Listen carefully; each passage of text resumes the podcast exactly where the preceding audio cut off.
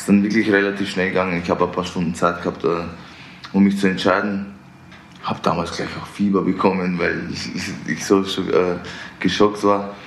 Und habe mich dann für den Schritt entschieden und äh, bin dann gleich einen Tag später nach Hofheim gefahren. Phrasenmäher, der Fußballpodcast mit Kai Tramann. Moin Moin zusammen, mein Name ist Kai Tramann und ich begrüße dich im Phrasenmäher, der heute mal ein bisschen anders klingen wird zum Start. Denn ich erkläre dir jetzt nicht, dass du den Phrasenmäher in deiner Podcast-App natürlich auch abonnieren kannst, sondern wir legen direkt los. Der heutige Stargast, das ist David Alaba vom FC Bayern. Er ist sowas wie ein Seriensieger, er ist deutscher Meister, Pokalsieger und Champions League-Gewinner und er hat etwas, was in der Bundesliga kaum ein anderer besitzt. Den typischen Wiener Schmäh. Manche Antworten vom David, die muss man erstmal kurz ein bisschen sacken lassen und kann dann schön drüber schmunzeln. Im ersten Teil des Gesprächs mit ihm geht es um seine sportlichen Ziele und Gedanken, um die Welt beim FC Bayern und die der österreichischen Nationalmannschaft. Und David Alaba beschreibt sehr emotional, wie er sich am Tiefpunkt seiner Karriere gefühlt hat und weshalb er damals sogar krank geworden ist und Fieber bekommen hat. In Teil 2, den gibt es dann nächste Woche, kommt es dann zum Hub-Duell zwischen David und mir. Wir hupen beide sehr, sehr frühzeitig zweimal und müssen dann alles weitere, was der andere so erzählt, über uns ergehen lassen, weil das jeweilige Hub-Kontingent einfach schon ausgeschöpft ist. Da wird es dann lustig, da geht es dann ein bisschen hoch her, da wird auch viel geflaxt. Das kann ich dir jetzt schon versprechen. Und nun hüpfen wir rein in den ersten Teil. Phrasenmäher mit David Alaba. Wir sitzen in München. Mir gegenüber sitzt David Alaba. David, wie geht's dir? Servus, um, mir geht's ganz gut eigentlich. Das ist schön. Ist es dein erster Podcast, den du machst? Wenn ich ehrlich bin, schon, ja. Wir sitzen in einem Gewerbegebiet in der Agentur deiner Berater. Rund um uns herum sind Baustellen, ein bisschen Regen. Es plätschert so romantisch an die Scheibe, so ein bisschen wie beim FC Bayern die Stimmung gerade, ne? So ein bisschen Baustellen, Ja, Regen. war schon besseres Wetter bei uns da drüben, ja. Sehr gut. Wir legen los. Du darfst dich einmal in diesem Podcast so vorstellen, wie wir alle, der Fußballfan, dich kennenlernen sollte. Was ihr über mich wissen solltet. Servus, ich bin der David, spiele Fußball und bin ein echter Wiener. Das hört man. Wir werden auch gleich die erste Frage haben von jemandem aus Wien, der auch Fußball gespielt hat. Kann schon mal vorwegnehmen von Toni Polster, der Mann, der dich äh, sehr gut kennt. Bevor wir damit loslegen, weiche ich dich mal ein so ein bisschen in die Geheimnisse des Phrasenmeers. Du hast vor dir stehen eine Hupe. Diese Hupe klingt fürchterlich. Alle Phrasenmäher-Hörer wissen schon, was jetzt kommt. Die darfst du zweimal benutzen. Und zwar, wenn du keine Lust hast, eine Frage zu beantworten. Ich darf sie auch zweimal benutzen. Und zwar, wenn ich mit deiner Antwort mal ausnahmsweise, was ich mir jetzt kaum vorstellen kann, nicht zufrieden bin. Wenn ich mir denke, na, ob das die Wahrheit war oder es sich zu sehr nach Fußballer bla bla anhört, dann darf ich die Hupe auch zweimal nutzen. Bevor die Frage von Toni Polster kommt, darfst du uns von Bild einmal ganz gehörig umgrätschen, darfst uns die Meinung geigen in der Rubrik Das Bildbashing. Na, ich habe jetzt kein großes Problem mit euch. Sicherlich habe ich mir schon auch am Kopf greifen müssen Wobei? bei Artikel.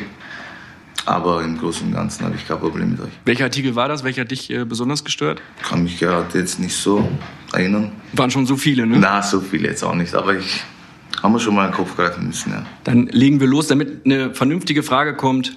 Stell nicht ich die, sondern Toni Polster. Eine Stimme, die du kennst und magst. Hallo David, da ist der Toni Polster. Dass du mich als letzten Fußballer, der Österreich Sportler des Jahres wurde, abgelöst hast, hat mich sehr gefreut. Liebe, liebe Grüße von mir und ich habe eine Frage an dich. Willst du jetzt selbst David oder David gerufen werden? War das geplant von deinen Eltern oder wie siehst du selbst am liebsten oder wie willst du selbst am liebsten gerufen werden? Das würde mich interessieren. Viele liebe Grüße, Toni Polster und weiterhin viel, viel Erfolg. Ich drücke die Daumen. Danke, Toni. Ich heiße David. Meine Eltern haben mir den Namen David gegeben. Ich werde zu Hause auch äh, David genannt. Deshalb ist mir das schon ein bisschen lieber, wenn ich dann auch David gerufen werde. Bei den Fragen, die später noch kommen, sind auch durchaus Leute dabei, die äh, David sagen. Von daher ist es, glaube ich, gut, wenn wir es mal einmal geklärt haben. Ja, bin es aber schon auch gewohnt. Der Toni Polster ist Sportler des Jahres geworden im Jahre 1997 als Fußballer, was in Österreich eine Besonderheit ist. Du hast es zweimal geschafft, 2013 und 2014. Bist du besonders stolz, in seine Fußstapfen getreten zu sein? War er mal ein Vorbild für dich? Ja, ich glaube, in Österreich, äh, bei uns zu Hause ist er wirklich eine Legende, was den Fußball betrifft. Äh, deshalb war das schon eine große Ehre und äh, bin ich sicherlich auch irgendwo stolz darauf, dass ich so eine Legende ablösen habe dürfen.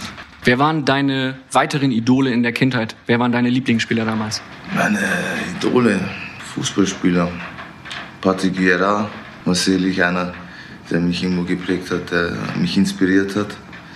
Aber da gab es ein paar. Wer noch? Darfst du alle nennen? Du kannst Thierry Ori, Si Roberto, Zidane, Ronaldinho. Gibt es heute noch äh, Fußballer, wo du sagst, hey, da kann ich mir was abschauen, das ist für mich ein Stück weit ein Vorbild? Ich habe sicherlich heute noch Spieler im Auge, wo ich äh, inspiriert werde. Wenn ich mir jetzt das Spiel angeschaut habe äh, von Juventus, ein Cristiano Ronaldo, der, der so, so eine Show abliefert, dann am nächsten Tag ein Messi, der auch nochmal eine Show abliefert, das ist schon ähm, inspirierend. Was denkst du dir, wenn du Cristiano Ronaldo siehst, wie er im Alleingang äh, Atletico Madrid abschießt mit drei Toren. Dann hinterher auch noch ein bisschen sehr demonstrativ jubelt. Was mir da durch den Kopf geht, dann ist schwierig zu sagen. Einfach nur geil, war, war schon geil mit anzusehen, ähm, wie, wie ein Spieler, glaube ich, so viel auf sich nimmt und dann trotzdem noch so standhaft bleiben kann und äh, da wirklich einfach Spiele entscheidet. Und äh, das jetzt nicht nur in dem Spiel, sondern über Jahre. Ihr selber habt die Champions League-Saison nicht so erfolgreich beendet, seid rausgeflogen gegen Liverpool. Wie gehst du mit solchen Rückschlägen um? Wie gehst du mit solchen Niederlagen um? War schon wirklich äh, bitter, weil wir uns wirklich, wirklich sehr viel vorgenommen haben, wollten da einfach weiterkommen. Das war unser Ziel. Haben es dann am Ende aber auch nicht verdient, wenn man sich die zwei Spiele angeschaut hat. Speziell das zweite Spiel irgendwo hat es am, am Ende nicht gereicht. Und jetzt geht es einem dann schon ein bisschen besser, weil wir noch ähm, eine lange Saison vor uns haben. Und da wollen wir unsere Ziele weiterhin erreichen und äh, trotzdem den Kopf jetzt nicht ins Sand stecken, sondern da jetzt nach dem Rückschlag, Rückschlag wieder aufstehen, äh, versuchen weiterzumachen und äh, die nächsten Ziele anzugreifen. Gibt es in solchen Spielen äh, Momente, wo du denkst, ey, was geht denn hier ab? Wo du einfach feststellst, das wird heute nichts mehr? Ja, wenn die Zeit dann irgendwo davonläuft und dann kriegst du das dritte Tor, dann wird es ja schon nochmal schwierig. Aber wir waren eigentlich bis zum 1-1 ganz gut im Spiel. Auch danach in der zweiten Halbzeit haben wir dann ähm, in der Offensive, glaube ich, jetzt nicht den Druck hinbekommen, wie wir das uns vorgestellt haben. Deshalb war es dann äh, nicht so einfach. Was passiert nach solchen Niederlagen, nach Niederlagen grundsätzlich in der Bayern-Kabine? Wie ist da die Stimmung? Stimmung ist jetzt nicht die beste. Da waren wir schon wirklich enttäuscht jetzt nach dem Spiel. Da war es wirklich ruhig jetzt in der Kabine und dann war schon eine bessere Stimmung da. Wie es halt so ist nach Niederlagen, ne? Eine, eine blöde Frage von mir. Keine gute. Vor dem äh, 3 zu 1 für Liverpool, da hat der Mo Salah einen Pass geschlagen mit einem Außenriss. Wo man hinterher gesagt hat, das kannst du gar nicht verteidigen. Du standst fast direkt daneben, hast, warst zum Zuschauen verdammt, weil er plötzlich diesen Zauberpass auspackt. Sind das so Momente, wo du dann auch mal denkst auf dem Platz, alter Schwede, wo hast du dieses Ding jetzt her? Wie kannst du diesen Pass spielen? Oder was schießt dir da durch den Kopf in so einer Situation? Es geht, es geht ja alles ganz schnell am Platz und ähm, der war, glaube ich, so zwei, drei Meter vor mir, wenn ich das so in Erinnerung habe. Dann geht es ja wirklich sehr, sehr schnell. Ich glaube, der Kingsley kommt von innen und versucht ihn äh, noch zu blocken, kommt auch ein bisschen spät. Und ja, dann im Nachhinein, wo ich den Ball fliegen habe sehen, war das ein unglaublicher Pass, den nicht viele spielen können, glaube ich. Wie gehst du äh, grundsätzlich mit Niederlagen um? Hast du da eine Art und Weise, wie du es für dich verarbeitest? Kommst du nach Hause und sagst dann, hey, jetzt pfeife ich mir noch mal ein paar Serien rein oder jetzt mache ich mir ein Bier auf und gucke aus dem Fenster? Es gibt ja auch ähm, verschiedene Arten von Niederlagen, wie jetzt mal sagen, jetzt ein, eine Niederlage ist in, in der Bundesliga, wo du aber trotzdem noch Vorsprung hast. Oder jetzt wie diese ähm, gegen Liverpool, wo du weißt, okay, du hast ein, ein Jahr hart gearbeitet und jetzt ist ein Traum vorbei, den du nicht mehr erreichen kannst. Und ähm, deshalb gibt es schon verschiedene Arten von Niederlagen. Die war schon jetzt einmal bitterer als wie manche andere Niederlagen. Und, äh, weil du wirklich so viel Arbeit in, glaube ich, ein Jahr steckst und äh, dafür dann nicht belohnt wirst, das ist dann schon ein bisschen schlimmer, wo du auch ein, zwei Tage länger brauchst. Ist es das Besondere am FC Bayern, dass du eigentlich gar nicht so viele Spiele verlierst, aber die Spiele, wenn du sie dann zum Saisonende hin verlierst, dann tun sie besonders weh, weil dann sind sie auch oftmals damit verbunden, dass du aus dem Wettbewerb rausfliegst? Ja, ich glaube schon, dass es hier beim FC Bayern ein bisschen anders aussieht als wie bei manchen anderen Vereinen. Deshalb kann man das, glaube ich, so nicht vergleichen, aber das ist vielleicht schon irgendwo der Unterschied. Ja. Wie holst du dich da raus aus so einem Motivationsloch, was dann vielleicht mal kurz danach auftritt, wo du sagst, ey, super, Saison ist vorbei, ähm, ist alles gelaufen und dann steht aber doch wieder ein Spiel an und du musst am Wochenende wieder ran?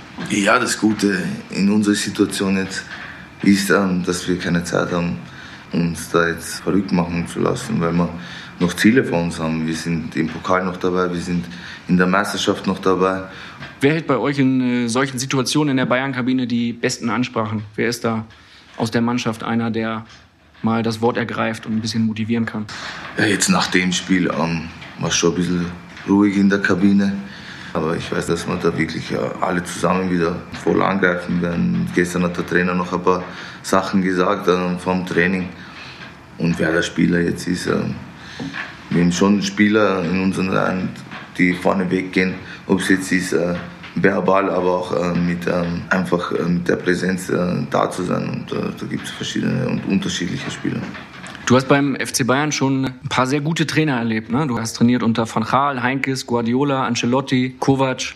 Wer von dem war für dich so der beste Trainer? Von wem hast du am meisten gelernt bisher? Ja, ich war schon sehr früh mit dabei bei den Profis und habe das Glück, dass ich wirklich schon ein paar Trainer erleben dürfen. Und äh, ich da konnte bei jedem Einzelnen, glaube ich, sehr viel mitnehmen, weil ich sehr, sehr jung noch war, wo ich zum Beispiel unter Van Gaal war, der mir auf dem Weg begonnen hat, äh, schon viel mitzugeben. Aber ich denke schon, dass äh, Pep Guardiola mich, ähm, was Fußballwissen betrifft, äh, nochmal auf einen neuen Level hat bringen können. Ja. Mal angenommen, du bist eines Tages äh, Bayern-Boss, Vorstandsvorsitzender und darfst äh, einen dieser Trainer zurückholen. Welchen Trainer würdest du sofort zurück an die Siebener Straße holen? Von denen, die du jetzt schon hattest beim FC Bayern. Puh. Ist hier kein Spaziergang, das ist, ist der Phrasenmäher. Da, wird, ja, äh, da musst so du. ein bisschen leichter vorstellen. Da musst du schon arbeiten, ne? Das ist echt schwierig, gell? Weil du es bist, kannst du auch zwei äh, zurückholen. Pep Guardiola und Heinkes. Weil? Heinkes es weiß, wie man erfolgreich ist. Ah, Pep natürlich auch. Aber weil Pep einfach Fußball in meinen Augen neu erfunden hat. In äh, welcher Situation warst du mal richtig, auf gut Deutsch gesagt, scheiße gegenüber einem Trainer? Wo hast du festgestellt, Mensch, hätte ich mich anders verhalten sollen? Menschlich Ja. oder als Spieler jetzt? Beides. Menschlich, glaube ich, habe ich mich immer gut verhalten. Okay. Bin ich überzeugt von. Wir kommen äh, später äh, zu Fragen äh, aus Österreich, von Andy Herzog zum Beispiel, wo wir auch so ein, zwei nette Geheimnisse hören von dir. Ja? Ja, der gibt's dir richtig. Okay, das kann ich mir gar nicht vorstellen. Nein, Quatsch. Und spielerisch? Gab's mal was, wo du sagst, Mist, da habe ich, äh, da hab ich echt Mist gebaut? Ja, was heißt Mist gebaut? Ich weiß jetzt zum Beispiel im Nachhinein, dass ich äh, zu dem Zeitpunkt nicht auf dem Level war, wie ich mir das eigentlich jetzt äh, im Nachhinein vorgestellt habe. Aber das sind einfach Phasen, die man in einer Karriere hat, äh, die man auch durchleben muss und durchgehen muss. Wo war das der Fall? In welcher Phase? Ja, damals zum Beispiel, wo ich jetzt äh, 17 war, da habe ich zwei Fehler gemacht in Frankfurt, äh, relativ früh äh, in meiner Karriere. Ich glaube, nach ein paar Spielen, nach meinem Debüt war das. Und ähm, danach bin ich schon in ein Loch gefallen, glaube ich, würde ich jetzt mal sagen, wo, wo ich mir wirklich schwer getan habe, äh, wieder in Form äh, zu finden, wieder auf den Level zu kommen, wie ich da die Spiele davor war. Und dann habe ich schon ein halbes Jahr gebraucht bis zu, zu einem Jahr, wo ich dann aber dann auch äh, nach Hoffenheim gegangen bin, wo ich dann ausgeliehen, ausgeliehen war, wo ich dann aber auch wieder in die Spur gefunden habe. Das war im März 2010 das Spiel gegen äh, Frankfurt. Du hast dann eine Zeit, wie du selbst sagst, gebraucht, bis dann äh, nach Hoffenheim 2011 im äh, Januar. Was war das damals für ein Gefühl? War das so ein Gefühl von, vielleicht spiele ich nie wieder für den FC Bayern? Auch, ja. Das war ein Gefühl, da waren viele Gefühle in mir. Das war wirklich nicht einfach für mich damals in jungen Jahren. Ich kann mich noch erinnern, da bin ich jeden Tag ins Training gekommen und habe äh, mir schwer dann echt Pässe zu spielen, die ich normal mit Augen zu hätte spielen können. Ähm, das war sicherlich keine einfache Zeit für mich damals. Und der Schritt nach Hoffenheim war für mich immens wichtig. Ähm, Das war sicherlich ein Schritt, der für mich karriereweisend war, wo es wirklich sehr wichtig war. Ist das im ersten Moment gefühlt so eine Degradierung, so eine Strafe, wenn du plötzlich ausgeliehen wirst, wenn du weißt, okay, eigentlich bin ich Spieler beim FC Bayern, da wo ich immer hin wollte, einer der besten Clubs äh, der Welt und jetzt muss ich plötzlich weg, weil ich darf hier nicht mehr spielen, ich bin aktuell nicht gut genug und muss jetzt nach, nach Hoffenheim? Ja, was ist Strafe? Es war die Entscheidung, dahin zu gehen, war für mich damals wirklich schwierig, weil ich habe einen Traum gelebt und bin beim FC Bayern, bin oben mit dabei, habe da auch meine Spiele gemacht. Ähm, und dann kommt ein Anruf und äh, da wird dich gefragt, ob du nach Hoffenheim gehen möchtest. Äh, jetzt einmal für sechs Monate und dich da ausleihen möchtest. Dann geht er durch den Koffer. Wenn ich dort äh, jetzt nicht schaffe oder wenn ich dort äh, meine Spiele nicht mache, dann brauche ich gar nicht mehr zurückkommen äh, zum FC Bayern. Und dann, deshalb war das dann schon schwierig, die Entscheidung. Und ich hatte damals nicht viel Zeit. Das war zu Silvester, kann ich mich erinnern. Wer hat dich da angerufen? Christian Erlinger. Damals der Ja. Sportdirektor beim FC. Genau. Und was denkst du in dem Moment, du willst mich, äh, willst mich verarschen? Ja, es war wirklich ganz, ganz lustig. Ich war in Wien. Es war der, der 31. Dezember. Ich war, ich war in Wien und war gerade ähm, mit meinem besten Freund unterwegs. Ähm, wo waren wir da? Ich glaube, wir waren da beim Biller, äh, beim Merkur und waren einkaufen. Supermärkte, ne? Ja, waren beim, Su- ja, genau. Kennt man in Deutschland nicht so den Bilder. Okay, ja. Aber gut, hat immer was im Angebot. waren beim Supermarkt, waren, waren einkaufen für, einen- für einen Abend. Weil wir, ich habe damals eine Party gehabt bei mir zu Hause mit meiner Familie, mit meinen Eltern. Sind meine Freunde dazugekommen, waren halt gerade einkaufen. Hat mich mein Vater angerufen, ja, du musst ähm, bitte jetzt äh, schnell wie möglich nach Hause kommen. Bin ich heimgekommen, ähm, weil der Christian damals meinen Papa angerufen hat. Und ähm, hat er gesagt, ja, er hat gerade einen Anruf bekommen, ähm, ob ich nach Hofheim äh, gehen möchte, mich da ausleihen möchte, für sechs Monate da Spielpraxis sammeln. Und das war schon ein Schock für mich, weil er, ich glaube, ein oder zwei Tage später hätte ich wieder nach München fahren müssen und wir sind, wären Dubai oder nach Katar geflogen zum Trainingslager und da war ich einfach schon drauf eingestellt und ist dann wirklich relativ schnell gegangen. Ich habe ein paar Stunden Zeit gehabt, äh, um mich zu entscheiden. Habe damals gleich auch Fieber bekommen, weil ich, ich, so äh, geschockt war. Und habe mich dann für den Schritt entschieden und äh, bin dann gleich einen Tag später nach Hoffenheim gefahren. Da ist für dich wahrscheinlich erstmal so eine Welt zusammengebrochen, wo du gedacht hast, nichts mehr FC Bayern, das war's. Und sollst noch Silvester feiern an dem Tag. Ja. ja, so ähnlich. Na, wie gesagt, das war keine einfache Entscheidung für mich. Ich habe da auch, äh, wie gesagt, nicht viel Zeit gehabt, äh, mich zu entscheiden. Habe da wirklich auf äh, mein Bauchgefühl hören müssen. Habe da auch ein paar Telefonate geführt. Damals zum Beispiel mit Basti, mit Schweinsteiger. Den angerufen, um Rat gefragt. Habe mich dann aber auch mit meiner Familie zusammengesetzt und mich dafür entschieden. Ja, sicherlich war das keine einfache Entscheidung, weil du beim FC Bayern bist und willst dich da einfach durchsetzen, willst da den Durchbruch schaffen beim FC Bayern München. Und wenn dann da weg musst und dann es dann nicht schaffst, die, die Überlegungen hast du ja natürlich auch, die Gedanken. Und wenn du es da, da nicht schaffst, bei Hoffenheim, dann brauchst du ja gar nicht mehr zurückgehen. Hand aufs Herz, hast du erstmal gegoogelt, wo Hoffenheim ist? Nein. Wusstest du sofort? Ja, sicher. Clever. Wie war deine Rückkehr denn, als du aus Hoffenheim dann zum FC Bayern zurückgekommen bist? War das dann so ein Gefühl von, hey, jetzt bin ich wieder da, wo ich hingehöre und jetzt werdet ihr mich auch nicht mehr los? Ja, sicher. Ähm, Ich wollte nach einem halben Jahr wollte ich ja in Hoffenheim auch bleiben. Habe mich da wirklich sehr wohl gefühlt, habe da meine Spiele gemacht, habe mich in dem Jahr, glaube ich, enorm weiterentwickelt äh, als Person, aber auch als Spieler und wollte auch eigentlich bleiben. Da hat der Heinkes aber gesagt, nein, du kommst zurück. Ich glaube, der ist damals auch zu dem Zeitpunkt dann wieder Trainer geworden beim FC Bayern München und ähm, hat gesagt, nein, du kommst wieder zurück.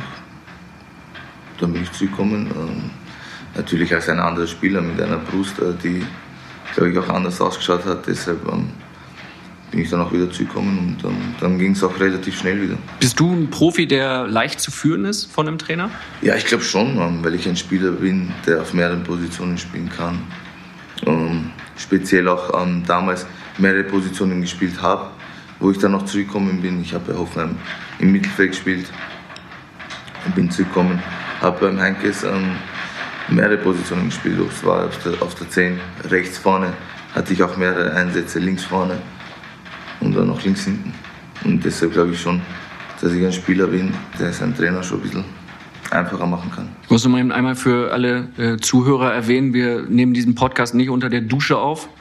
Das, äh, was da so an die Scheibe prasselt, ist der Regen. Da hinter mir regnet es ein bisschen. Ja.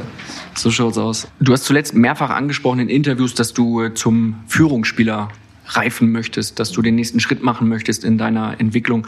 Was machst du konkret dafür? Wie verhältst du dich da? Plötzlich jetzt anders als vorher oder? Ich versuche in erster Linie, glaube ich, mit ähm, meinem Spiel auf dem Platz mehr Verantwortung zu übernehmen. Versuche äh, für jüngere Spieler äh, mehr da zu sein, denen meine Erfahrungen mitzugeben, denen Rat zu geben und äh, die auch irgendwo zu führen. Ich bin jetzt auch ein bisschen schon dabei, bin jetzt äh, zehn Jahre beim FC Bayern München durfte auch schon viel Erfahrung sammeln und möchte in erster Linie schon mit meinem Spiel der Mannschaft helfen und auch mit meinem Spiel am Platz mehr Verantwortung übernehmen. Wäre es für dich einfacher, für deine Führungsansprüche, um diese zu unterstreichen, wenn du im äh, zentralen Mittelfeld spielen würdest? Ah, ich glaube nicht, dass es jetzt unbedingt eine Rolle spielt. Ich glaube, Philipp Lahm hat es äh, auf der anderen Seite auch ganz gut Hat es gemacht. ganz gut gezeigt, ne? Ja. Kann linker Verteidiger spielen, rechter Verteidiger spielen. Ja. Zentrales Mittelfeld geht alles in der heutigen Zeit. Mhm. Was ist denn deine Lieblingsposition? Im Mittelfeld? Sprichst du da mit dem Trainer auch mal drüber und sagst, Trainer, linke Seite kenne ich jetzt, komplett in der Allianz Arena, habe ich alles gesehen auf dieser Welt. Es Ja, wird Zeit, dass ich ja- umziehe. Ist, glaube ich, auch kein Geheimnis, dass ich ähm, gerne im Mittelfeld spiele. Der Trainer hat mich da auch schon mal gefragt und ähm, ich habe ihm gesagt, ja, dass ich da gern spiele. Aber ich weiß natürlich auch, dass ich das auf der linken Seite, glaube ich, nicht so schlecht mache und dass das auch ähm, gut funktioniert. Und äh, wenn er dich fragt und du eine Antwort gibst und nichts passiert, was ist es dann für dich? Sagst du, okay, ich habe es verstanden, es gibt für mich aktuell keine Chance oder Ja, ich kann das schon, glaube ich, ganz gut einschätzen. Und wenn man sich den Kader jetzt ansieht auf der linken Seite, haben wir da jetzt auch nicht äh, so viel Bedarf, glaube ich. Aber ich weiß ja auch, dass es ähm, gut funktioniert mit mir links hinten und auch ähm, mit Frank vor mir oder jetzt mit Kingsley, dass wir da über die linke Seite schon ähm, gut Dampf machen können. wäre so eine Positionsfrage für dich irgendwann auch mal der Grund, wo du sagst, okay, wenn ich beim FC Bayern nicht im zentralen Mittelfeld spielen darf, dann muss ich halt woanders hin, dann muss ich es woanders probieren? Im Moment mache ich mir darüber keine Gedanken, wenn ich ehrlich bin. Du hast ja auch noch einen Vertrag, der eine Zeit läuft. Ne? Mhm, geht nur ein bisschen. Was ist für dich äh, konkret dieser Wunsch, Führungsspieler zu sein? Was macht ein Führungsspieler aus deiner Sicht äh, konkret aus? Ja, ich bin jetzt nicht einer, der jetzt in der Kabine da herumschreit oder so. Bin ich nicht. Aber wie ich vorhin, glaube ich, ähm, erwähnt habe, ich möchte mit meinem Spiel am Platz einfach Verantwortung übernehmen. Speziell jetzt, ich glaube, mit 26 bin ich in einem Alter, der einfach ähm, das Bindeglied ist äh, zwischen jung und alt, dass ich da einfach dazwischen stehe und dann versuche, jüngeren Spielern zu helfen, wie ich vorhin gesagt habe.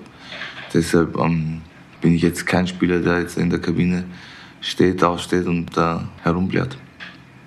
Wer war für dich ein guter Führungsspieler beim FC Bayern, den du schon erlebt hast, in jüngeren Jahren vielleicht? Also du hast ja schon einige Ja, Spielertypen mitgenommen. gibt, äh, gibt verschiedene. Philipp Lahm, Marc van Bommel, Schweinsteiger, Neuer, jetzt äh, Frank Ribéry und Robben, die, glaube ich, mit ihrer Spielweise Verantwortung übernommen haben. Ja, das sind so die, die, die mir jetzt so einfallen. Was ist für dich so der Antrieb äh, im Profi-Dasein? Was motiviert dich? Was sind deine, deine Ziele? Ist es irgendwie der, die Jagd auf äh, Titel, die Jagd nach äh, Trophäen? Ist es der Erfolg? Ist es einfach den, den Gegner platt zu walzen, zu Ja. zeigen, wir sind der FC Bayern? Ich glaube, am Ende der Saison einfach ganz oben zu stehen. Das treibt mich vielleicht irgendwo an, diese Trophäen zu sammeln, glaube ich, irgendwo. Am Anfang des Jahres, wenn du in die Vorbereitung gehst, weißt du, okay, du hast jetzt ein Jahr Arbeit und, und äh, du möchtest dich damit belohnen, einfach am Ende des Jahres ganz oben zu stehen. Hast du zu Hause so eine, so eine Art Trophäenzimmer? In Wien, ja, bei meinen Eltern zu Hause. Das ist das große Alaba-Archiv, das Museum. Ja, ja, Was ist da? Ah, Hängen ah. Trikots? Ja? ja mit, mit Pokalen. So Nachbildung von Meisterschale und DFB-Pokal und Champions League-Pokal? Oder? Auch. Und das, was du sonst so früher in deiner Jugend erreicht hast. Sammelst du Trikots? Meine oder allgemein? Allgemein. Ja. schon. Und also ich habe schon ein paar Trikots zu Hause, ja. Bewahrst die die dann- ich, mit denen ich tauscht habe. Ich habe aber auch Trikots jetzt äh, von Philipp, äh, von Schweini. Was machst du denn mit dem Philipp Lahm-Trikot zu Hause? Stellst bei Ebay rein, oder? Nee, ich habe die mit Widmung. Weil du ihn so bewundert hast als äh, Kapitän und sagst, das ist ein wichtiger Mann in meiner Karriere und da ja, freue ich ich mich drüber. durfte jetzt, glaube ich, schon äh, eine Zeit lang mit ihm, mit ihm zusammenspielen. Und äh, er ist sicherlich ein, ein Spieler, der den FC Bayern irgendwo ähm, geprägt hat, der, der viel erreicht hat, äh, glaube ich, in seiner Karriere und äh, sicherlich ein Vorbild für viele junge Spieler war. Was ist das äh, Trikot, auf das du so besonders stolz bist, wo du sagst, ey, geil, dass ich das zu Hause habe, das kann ich eines Tages mal meinen Kindern oder Enkelkindern erzählen? Meins? Dein eigenes. Mhm. Welches? Bayern oder Beides. Nationalmannschaft? Bayern und Nationalmannschaft. Hast du da ein besonderes, wo du sagst, das ist das Spiel, das ist das Trikot momentan, da, das habe ich in dem und dem Spiel getragen, deshalb bewahre ich mir das Besonderes auf? Oder ist es einfach das Trikot Alaba an sich? In erster Linie glaube ich schon das äh, Trikot Alaba an sich. Aber ähm, natürlich ähm, das Trikot zum Beispiel im Champions League Finale ist schon sicherlich ein Trikot, wo viel Geschichte hintersteckt, glaube ich, und ähm, viele Emotionen, viele schöne Momente. Jetzt bist du äh, schon sehr lange in der Bundesliga. Ist das irgendwo mal der Punkt für dich, wo du sagst, hey, eigentlich hätte ich auch Bock, mal eine, eine neue Liga kennenzulernen? Immer nur Bundesliga ist auch ein bisschen langweilig? Also in einem Ähm. anderen Land könntest du auch neue Trikots sammeln. Steht ja trotzdem Alaba da. Ja gut, wenn du da- nur deine eigenen sammelst, dann steht da immer nur Alaba Na, drauf, das ist schon ähm, klar. Ich kann es mir vorstellen, äh, mal was anderes zu sehen. Sicherlich. Ähm, aber ich fühle mich hier jetzt auch ähm, wirklich super wohl äh, bei Bayern. Äh, es ist auch immer jedes Jahr immer neue, äh, neue Herausforderungen, weil man sich da einfach neue Ziele setzt, ähm, Jahr für Jahr. Und äh, der Druck ist ja auch immer da beim FC Bayern München, äh, gewinnen zu, zu wollen. Deshalb ähm, in erster Linie fühle ich mich schon wirklich wohl hier in München. Aber kann mir sicherlich auch ähm, einmal vorstellen, was anderes zu sehen. Was würde dich reizen? Welche, welche Liga? Spanien, England? Welches von beiden mehr? Schwierig. In Spanien wären es wahrscheinlich dann die beiden großen Clubs, ne? Real oder Barcelona. Ja, Und in England? auch die großen Clubs. Früher warst du Arsenal-Fan, ne? Ich war früher Arsenal-Fan. Ja. Heute Ja. auch noch? Oder sagst du, komm, die sind jetzt gerade ein bisschen, die werden nicht unter meinen Top 3? Ja, heute sicherlich, das nimmst du schon irgendwo mit. ähm, Wenn du als Kind Arsenal-Fan bist, nimmst du das, glaube ich, schon dein Leben lang mit irgendwo. Ein guter Bekannter von dir, Andreas Herzog, für mich persönlich der beste Fußballer aller Zeiten, kann ich ganz offen und ehrlich sagen, stellt dir jetzt eine Frage. Hallo David, da ist Andi Herzog, dein ehemaliger U21-Nationaltrainer. Ich hoffe, es geht dir gut und äh, meine Frage an dich ist, was kommt für dich nach Bayern? Also entweder Rapid Wien, eine Mannschaft in Israel oder vielleicht Los Angeles Galaxy. Sag mir, was ich für dich checken soll. Alles ist möglich, außer Grönland. Liebe Grüße, dein Trainer, ciao. Dein Ex-Trainer oder der Andi, ciao, was immer das ist. Er findet kein Ende, ne? Äh, danke, Trainer. Er findet kein Ende am Ende. äh, danke, Trainer. Was nach Bayern kommt, oder wie? Ja. Das ist ja sein Verein. Er würde dich bei Rapid Wien unterbringen wollen. Ey, Ist sehr lieb von ihm, aber danke. Muss ich passen. Hast du nicht so das Rieseninteresse, ne? Nee, nicht wirklich. Die anderen äh, Vereine? LA Galaxy, haben wir schon mal drüber geredet. Ich bin ja echt ähm, regelmäßig in Kontakt mit ihm.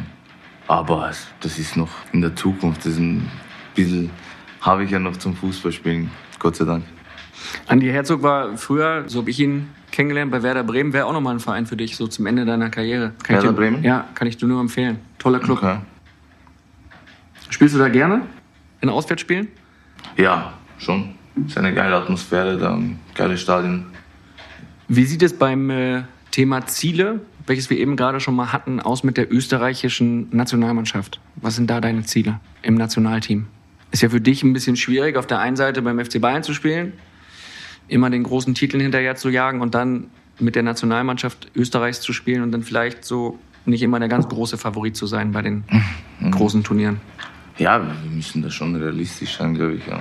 Unsere Ziele sind jetzt natürlich ähm, bei der EM-Quali, die erfolgreich zu, zu absolvieren, dass wir dann zur Europameisterschaft kommen. Träumst du da mal von so einem Überraschungskuh, wie äh, Griechenland das 2004 geschafft hat oder Portugal auch 2016, irgendwann mal sagen zu können, hey, jetzt habe ich es gemacht wie Cristiano Ronaldo und bin mit meiner Nationalmannschaft Europameister geworden? Ob ich davon träume? Ja. Realistisch auch? Schwierig. Weil? Viele andere Mannschaften höhere Qualitäten haben. Aber wir trotzdem davon träumen dürfen, denke ich. Ähm, wir haben eine gute Mannschaft. Wir haben individuelle Spieler, die, ähm, glaube ich, ähm, in ihren Mannschaften, in ihren Vereinen eine gewisse Rolle spielen. Und ähm, wir auch schon gezeigt haben, dass wir ähm, eine gute Mannschaft äh, sind und auch haben. Aber sicherlich gibt es Mannschaften, die klar über uns stehen. Wenn du drei Spieler aus der deutschen Nationalmannschaft mit in die österreichische nehmen dürftest, wen würdest du da auswählen? Ja, jetzt würde ich äh, sagen, Müller, Boateng und Hummels. Äh, Wir haben die jetzt will Zeit, man ne? gleich rüber, gleich zu uns holen. Ich glaube, Sané wäre einer, der uns sicherlich weiterhelfen könnte. Noch? Neuer? Fangen wir an. Also äh, Müller ist ja eh frei, darf zwar nicht mehr spielen für Österreich, aber hat zumindest jetzt Zeit. Bei Manuel Neuer könnte es auch irgendwann der Fall sein. Und Sané war nicht mal mit bei der WM 2018. Vielleicht können wir da was bewegen bei Jogi Löw. Wir können mal anfragen. Hermann Gerland, der legendäre Co-Trainer vom FC Bayern, der hat mal gesagt zu dir, dass du für Deutschland spielen sollst. Du wolltest das dann doch nicht. Was waren so deine, deine Gründe? Hast du gesagt, so komm her, Hermann, ich bin, falls du es vergessen hast, Österreicher und wir haben eine eigene Nationalmannschaft? genau so war's. Ja. Ja? Hat er dich mal ernsthaft darauf angesprochen oder war es eher so Ja. ein Flachs von ihm? Na, hat er. Er. Was hat er dir gesagt? Dass ich für Deutschland spielen soll. Weil du dann mehr. Ja, dass ich da mehr erreichen kann, dass man mehr Titel holen kann. Wie lange hat das Gespräch gedauert? Immer wieder hat er, das, hat er immer wieder rein, äh, reingeschoben in die Gespräche. Aber ja, für mich war das äh, klar, dass ich für Österreich spielen möchte. Bin in Wien geboren, da aufgewachsen. Über einen österreichischen Reisepass. Deshalb. Was ist für dich typisch äh, deutsch und was ist für dich typisch österreichisch? Gibt es so Tugenden bei Deutschen, wo du sagst, boah, Leute, das ist, das ist typisch deutsch, kann ich nichts mit anfangen? Oder vielleicht auch schöne Dinge, wo du sagst, so, hey, das ist bei uns anders, da sind wir in Österreich lockerer. Ja, das ist, glaube ich, kein Geheimnis, dass wir in Österreich ein bisschen lockerer sind als wir in Deutschland. Ähm, die, die Mentalität ist schon nochmal eine andere hier in Deutschland. Aber ich bin hier in München, das ist jetzt nicht so weit weg von, von Österreich. Und äh, hier in Bayern ist äh, schon ein bisschen Ähnlichkeit. Warum sind wir Deutschen mal oft so, so trocken und ernst? Das weiß ich nicht, das musst du mal sagen. Du, ich weiß es auch nicht. Vielleicht bin ich da auch nicht der typische Deutsche, kann ich dir nicht sagen. Ist dir das aufgefallen damals, als du hergekommen bist äh, aus, aus Wien ins Bayern Jugendinternat damals? Dass es alles ein Das- bisschen straffer ja. und alles ein bisschen disziplinierter war? Ist mir schon aufgefallen, ja. Wie Aber es hat mich, glaube ich, irgendwo auch geprägt, die deutsche Mentalität. wie war das für dich damals, früh herzukommen, die Heimat früh zu verlassen und dann auch noch sehr, sehr früh mit 17 Jahren sowohl für den FC Bayern als auch für den äh, ÖFB zu spielen, für den österreichischen Fußballbund? wie das für mich damals war, früh Ja. wegzugehen von zu Hause an. Nicht einfach. Ähm, in den ersten ein, zwei Jahren hier in München habe ich mir schon ein bisschen schwer dann. Ähm, bin ja im Jugendhaus gewesen und habe da sicherlich mit Heimweg kämpfen zu müssen. Ähm, bin da wirklich sehr oft ähm, im Zug nach Wien gefahren, nach Hause, regelmäßig in Wien. Damals in den ersten ein, zwei Jahren. Aber habe dann auch äh, wirklich schnell Freunde hier gefunden und ähm, auch ähm, schnell eingelebt. Sind das Jungs, äh, Freunde gewesen, zu denen du heute noch äh, Kontakt hast, noch viel Kontakt hast? Also Zu die denen du ich früher damals, damals- ja? ja, sind meine besten Freunde, auch heute noch. Die du in München kennengelernt hast. Ach so, die Oder- in München. ja. Ob ich zu denen noch Kontakt habe heute? Ja. Und zu deinen Jungs aus Österreich, das sind immer noch nach wie vor, ist es deine Clique, Mhm. deine Gang. Mhm. Was fresst ihr so aus, wenn ihr zusammen in Wien unterwegs seid? Was wir machen? Ja? Also abgesehen vom Einkaufen beim Billa, ist klar für Silvester. Ja, heute ist schon ein bisschen anders als wie früher. Heute sind wir ein bisschen ruhiger geworden als wie, als wie vor, nicht vor zehn Jahren. Heute chillen wir mehr zu Hause, gehen Abendessen. Die ruhige Kugel. Ja, Du warst eigentlich so der letzte Nachwuchsspieler des FC Bayern, der es in die Stammelf geschafft hat, in den Profikader. Mhm. Warum ist da nach dir nichts nachgekommen? Was fehlt der Jugend heute, um sich durchzusetzen im Profiteam? Oh, schwierig, gell? Aber ich glaube schon, dass, äh, dass man in den letzten Jahren, glaube ich, sehen konnte, dass viele junge Spieler sehr, sehr schnell zufrieden waren, glaube ich, äh, mit dem, was sie dann noch erreicht haben. Dass sie, glaube ich, sehr schnell zufrieden waren mit, dass sie bei uns oben mittrainieren durften. Dass sie, glaube ich, dann zu dem Zeitpunkt auch schon einen guten Vertrag hatten, vielleicht irgendwo gutes Geld verdient haben. Und, äh, also das ist meine Meinung, dass ich das dann auch, ähm, glaube ich, auch schnell sehen konnte, dass sie sehr schnell zufrieden äh, mit sich waren. Sind das dann so Beobachtungen, die du im, im, Training machst oder in der Kabine machst, wo du feststellst, so wow, dem scheint es ganz schön gut zu gehen und der weiß eigentlich gar nicht, was da noch alles kommt und was dazu ja, gehört, sich wirklich. Ich, das ist, glaube ich, ja, auf den Punkt gebracht, dass sie gar nicht sehen, was sie erreichen können. Die ich selbst äh, gemacht habe, die Erfahrung, wie, wie den Weg, den ich gehen musste, aber auch den, wo ich bei anderen Spielern gesehen habe, bei Müller, Bartstuber, die immer mehr wollten, die nie zufrieden waren. Das war dann in den letzten Jahren, glaube ich, schon die Beobachtung von meiner Seite, die einfach, äh, die ich gemacht habe, dass sie schnell zufrieden waren mit dem, was sie haben. Wie lange hat es denn für dich damals gedauert, so in der Bayern-Kabine akzeptiert zu werden als junger Spieler? Ging ja, das gut, relativ schnell? relativ schnell. Ich ja? habe mit 17 mein Debüt gemacht. Ähm, bin mit 16 damals nach München gekommen und habe mit 17 dann schon mein Debüt machen dürfen. Hatte, ähm, glaube ich, aber auch einen sehr, sehr guten Draht. Ich glaube, ich war ein Spieler, der einfach immer lernen wollte, immer mehr mich, äh, also mich weiterentwickeln wollte, der auch auf Spieler zugegangen ist und von, von diesen Spielern, von diesen großen Spielern ähm, wirklich einfach viel mitnehmen wollte. Und ähm, das hat dann den Spielern auch irgendwo, oder den größeren Spielern auch irgendwo gefallen und ähm, deshalb wurde ich da, glaube ich, dann auch äh, relativ schnell akzeptiert. Gab es Spieler, die es dir besonders schwer gemacht haben damals? Heute können wir ja drüber reden, die Zeit ist ja, ja, ja ist ja vorbei. Bei Bayern, ne? Ja? Muss ich ehrlich sagen. Oli Kahn war ja schon weg, ne? Mhm. Ich glaube, der war einer, der hat es den jungen Spielern sehr schwer gemacht. Ja. Na, aber ich muss ehrlich sagen, ähm, ich hatte wirklich Spieler um mich herum, die, die, mich, die mich gefordert haben, die, äh, die mir versucht haben zu helfen. Und auf diesem Weg, den ich bis jetzt gegangen bin, wirklich ähm, immer Tipps zu geben, wofür ich heute wirklich sehr dankbar bin. Aber ich glaube, ich habe es den, den, den, anderen Spielern jetzt nicht schwer gemacht, weil ich, wie ich gesagt habe, ein Spieler war, der immer lernen wollte. Von wem hast du am meisten gelernt? Schwierig zu sagen, von wem ich am meisten gelernt habe. Ich glaube, ich, äh, ich habe viel aufsagen können und äh, von vielen Spielern habe ich versucht, das Richtige aufzusagen. Von Schweinsteiger, Frank Ribery, Robben. Das sind so Sachen, bei einem Robben zum Beispiel habe ich jetzt lernen dürfen. Wie man mit links schießt? Na, das, das ja nicht, glaube ich. Aber wie man, glaube ich, neben am Platz sich verhält einfach. Wie viel Arbeit man da reinsteckt, das habe ich von ihm gelernt von Frank, glaube ich, die mentale Stärke. Da habe ich einfach mitnehmen können. Von Basti einfach seine Präsenz, ähm, glaube ich, am Platz, aber auch äh, neben am Platz, wie er für junge Spieler da war, wie er für mich da war, wie man seinen Körper pflegt nach einem Training und und und. Ich glaube, das sind so Sachen, wo, wo ich von jedem einfach ähm, vieles mitnehmen konnte. Körperpflegen heißt dann in erster Linie behandelt werden durch Physiotherapeuten. Ja, in der heutigen ja. Zeit, du weißt, wie es ist, kommt der Friseur ins Teamhotel. Ja. Plötzlich ist er, ist er da. Ja, so meine ich das nicht. Um, ja, einfach um, ähm, Behandlung nach dem Training, Behandlung vor dem Training, solche Sachen. Ja. Was macht Arjen Robben so äh, besonders? Du hattest es eben angesprochen, dass du von ihm viel gelernt hast.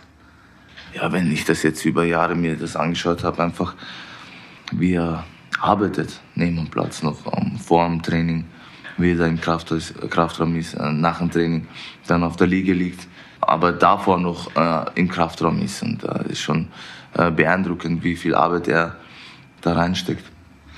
Wie ist das für euch als Bayern-Spieler, als Bayern-Mannschaft? Hättet ihr in der Bundesliga gerne eine bessere Konkurrenz?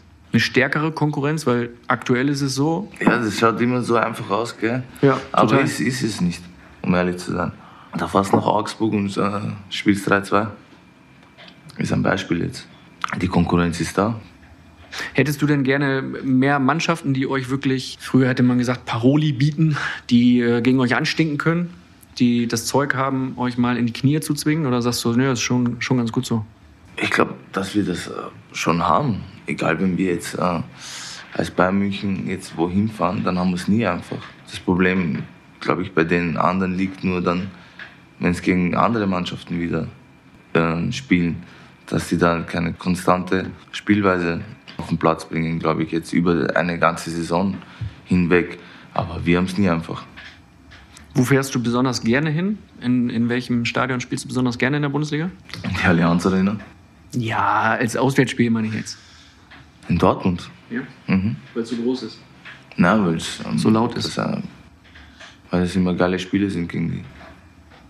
Was ist das Besondere dann? Ja, die Atmosphäre, ähm, auch äh, das Niveau vom Spiel her. Das ist schon ein Niveau, wo es um Kleinigkeiten geht, denke ich jetzt, äh, über 90 Minuten lang. Dazu kommt ja sicherlich auch äh, die Fans. Gibt es ein Stadion, wo du gar nicht gerne hinfährst, wo du sagst, boah, da ist es so leise oder da sind die Kabinen so klein, Nee. da ist der Weg so schlecht. Früher waren es immer so Stadien wie Wolfsburg, das war noch äh, vor deiner Bundesliga-Zeit, die hatten ein ganz altes Stadion. Oder Cottbus war auch immer so ein Stadion, wo es immer so ein bisschen gezogen und gepfiffen hat. Gab es viele Spieler, die gesagt haben, so, boah, spiele ich nicht gerne, gibt's nicht für dich. Ja. Wen siehst du als größten Konkurrenten dauerhaft an? Ist es wirklich nur Dortmund oder könnte da in Leipzig zum Beispiel auch noch was heranwachsen, was euch äh, mal eines Tages vor Leipzig ist große Probleme ein bereitet? Kandidat oder ein, äh, ein Fan, der in nächster Zeit kommen wird. Bin ich überzeugt von jetzt auch äh, mit dem Trainer, den sie holen, kann da sicherlich was entstehen. Das ist ein guter Typ, der Nagelsmann, ne? Ich kenne ihn jetzt persönlich nicht äh, wirklich, aber ich glaube schon, dass ein menschlich ein guter Typ ist, aber auch ähm, was ähm, seine Fähigkeit als Trainer, glaube ich, dass er, dass er da schon, glaube ich, ähm, ein guter Trainer ist. Er war auch schon hier im Phrasenmäher zu Gast. Er war der erste Phrasenmäher-Gast, Ach hat so, sich äh, ebenfalls, ebenfalls sehr, sehr gut verkauft. Kann ich nicht, äh, kann ich nicht anders sagen. Ne, ich habe schon viel gehört. Kommt schon äh, fast an, an dich hier heran im Phrasenmäher. Wer ist denn der angenehmste Gegenspieler in der Bundesliga? Wo sagst du, äh, gegen den spiele ich besonders gerne? Der angenehmste. Ja? Gleich kommt natürlich die Frage nach dem Unangenehmsten. Du kannst jetzt auch dir aussuchen, welche du zuerst beantwortest. Oder es ist dir egal, wer da auf der anderen Seite in welchem Trikot auch immer steht und versucht an dir vorbeizulaufen. Ja, Macht dir nichts aus. ne. Beschäftigst du dich vorher intensiv mit deinem äh, Gegenspieler oder sagst du, komm, irgendwann Samstag 15.30 Uhr steht da wieder einer, Nee, also wir, stellt sich ich erstmal dem vor, sagst, hallo, ich bin der David, wer Nee, bist du? ich beschäftige mich schon mit dem Gegenspieler. Wir haben ja auch Analysen bei uns. Gibt es einen, wo du sagst, auch international, Mensch, gegen den habe ich gespielt und das war echt ein Brett, der war richtig äh, schwer zu spielen? Ja, jetzt Mo Salah war, war sicherlich ein Gegenspieler, wo, wo ich alles reinhauen müssen. Macht dir dann wahrscheinlich mehr Spaß, als wenn du freien Lauf hast und äh, alles machen kannst? Oder was ist dir lieber? Ich möchte schon immer gegen die Besten spielen. Was sind so die schrägsten Erlebnisse, die du mitgemacht hast auf Reisen? Ihr erlebt ja viel, müsst oft weit reisen, habt äh, auch Trainingslager in der ganzen Welt. Es wird viel gelacht, man sieht viele Fotos von dir und äh, Franck Ribéry aus Flugzeugen, in denen er schläft. Ja, Schläft er so viel? äh, durchgehend. Ja? Schon ein Wunder, dass er dann immer 90 Minuten wach ist, ne? Ja. Das ist das Alter. Glaubst du? Ja. Es kommt zu meinem Alter. Ja, ich habe gedacht, umso älter man wird, umso weniger Schlaf braucht man. Nee, ich glaube, das setzt dann wieder ganz spät ein. Ach so. Denn wenn du nachts aufwachst und auf Toilette der- musst so und in so. der Phase, ja. ich glaube, da ist er noch nicht ganz. Okay. Oder hat, hat er mal drüber geklagt, dass er nachts immer aufsteht, auf Toilette muss, Nee, Probleme mit der Blase gehört. hat oder so. Guck mal, du bist jetzt 26, ich bin 38. Ich äh, kann sagen, dass irgendwann geht's bergab. Okay. Körperlich, geistig. Du merkst es jetzt ja auch gerade, ne? ich hier sitze, vor mich rumstammel, versuche irgendwelche Fragen zu Nein. stellen. Das ist schon Hätte nicht geglaubt, dass du jetzt 38 bist. kurz vor, kurz vor Endphase. Mit wem verbringst du äh, im Team, im Bayern-Team am meisten Zeit? Ist es Franck? Frank gehört sicherlich zu, zu den Spielern, wo ich viel Zeit mit verbringe. Wie würdest du deine Beziehung zu ihm äh, beschreiben, wenn du ein Wort zur Verfügung hättest? Brüder? Ja? Brüder im Geiste dann. Also Verbundenheit. Ja. Oder siehst du ihn auch wirklich als familiären Bruder, dass du sagst, komm, ich habe eine Schwester und ich habe einen Bruder, den kannte ich lange Zeit nicht, aber jetzt ist er da und jetzt Ja, gehört er eigentlich so zur Familie, genau wie meine Schwester. Ja, wir sind schon wirklich sehr eng und spielen jetzt schon zehn Jahre, glaube ich, zusammen. Und haben schon wirklich sehr, sehr viele Momente miteinander erleben dürfen. Deshalb ähm, ist er schon mein Bruder, ja. Ist er denn auch einer, der mal zu dir nach Hause nach Wien fährt oder wo du sagst, wenn deine Familie da ist, hier in, in München, dann ist er komplett mit in die Familie integriert? Ah, die kennen sich natürlich, er war auch schon bei mir in Wien. War er auch schon, ich war auch schon in Frankreich mit ihm ähm, unterwegs. Aber wir sehen uns jetzt schon auch jeden Tag äh, in der Kabine. Wenn wir jetzt heimfahren, fahre ich schon zu mir und er auch äh, zu sich. Als er damals sein goldenes äh, Steak gepostet hat, was hast du da gedacht als Social Media affiner Fußballspieler? In der Sekunde hast du dir gedacht, wow, das könnte Ärger geben? Oder hast du dir gedacht, was soll's? Da ist Essen, jeder Ja, ich fotografiert. gewusst, was das jetzt für ein Steak ist, was postet das. Und dann irgendwann ging es ein bisschen hoch her. Hast du ihn da Ja. mal so zur Seite genommen und gesagt, "Mm, Nee. übertreibt nicht? Oder Womit? er hat ja dann ja irgendwann angefangen, so ein bisschen zu beschimpfen, seine Kritiker zu attackieren. War das für dich so ein Punkt, wo du gesagt hast, ist in Ordnung, weil wenn er Kritik einstecken muss, dann kann er auch austeilen? Völlig normal, das Normalste auf der Welt? Oder habt ihr mal drüber gesprochen und du sagst, ey, mach's vielleicht eine Nummer leiser, eine Nummer lieber? Hätte er vielleicht sicherlich irgendwo ein bisschen anders machen können. Aber er hat, glaube ich, ganz offen und ehrlich seine Meinung dazu, Sehr offen, ne? seine Meinung da gesagt. Er hätte sicherlich äh, vielleicht irgendwo ein bisschen anders machen können, ja. Unterhaltet ihr euch über solche Geschichten dann? Also Auch. grundsätzlich, jetzt nicht nur über diesen Vorfall, sondern grundsätzlich über, hey, wie gehe ich damit um? Dieses passiert, das ist passiert, was meinst du dazu? Also, dass ihr euch so richtig austauscht über diese ernsten Themen? Auch, ja. Und seid da meistens auf, auf einer Wellenlänge, nehme ich an. Ja, meistens sind wir einer Meinung. Sicherlich auch äh, sind wir anderer Meinung. Die besprechen wir dann auch. Aber ähm, ja, schon ein, eine Person in der Mannschaft, ähm, wo wir uns wirklich austauschen, jetzt auch wenn es nicht um Fußball geht. David, was nervt dich im Profifußball am meisten? Ist es so, dass ständige beobachtet werden, das ständige im Fokus stehen?